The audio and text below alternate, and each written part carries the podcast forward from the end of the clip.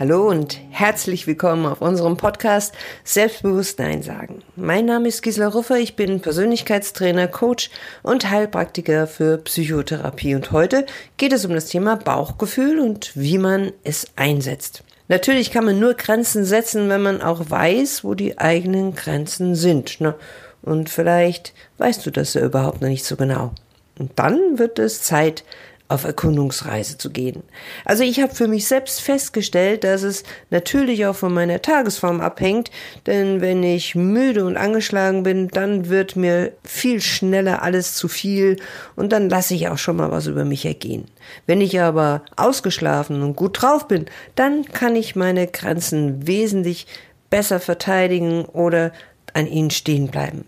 Aber beginnen wir mal mit der generellen Wahrnehmung, wann werden deine Grenzen überschritten.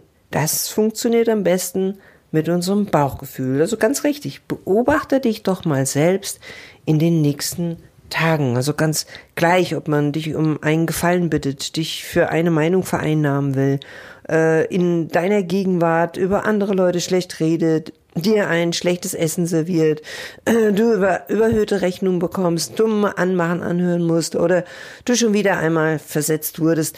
Was macht das mit dir? Beziehungsweise wann bekommst du in welcher Situation so einen flauen Magen? Also das können auch wesentlich unscheinbarere Situationen sein.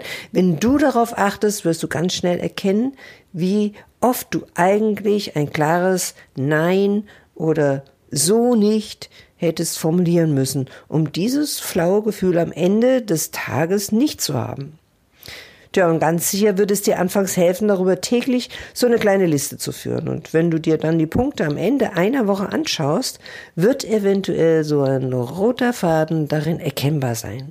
Also wo, wann und in welchen Situationen du am wenigsten deine Grenzen offenbarst und sie dadurch von anderen mühelos überschritten werden können. Glaub mir, dieser erste Schritt gehört zu den wichtigsten und wird dir schnell zeigen, an welchen Punkten du im nächsten Schritt ansetzen kannst. Ja, und wie das geht?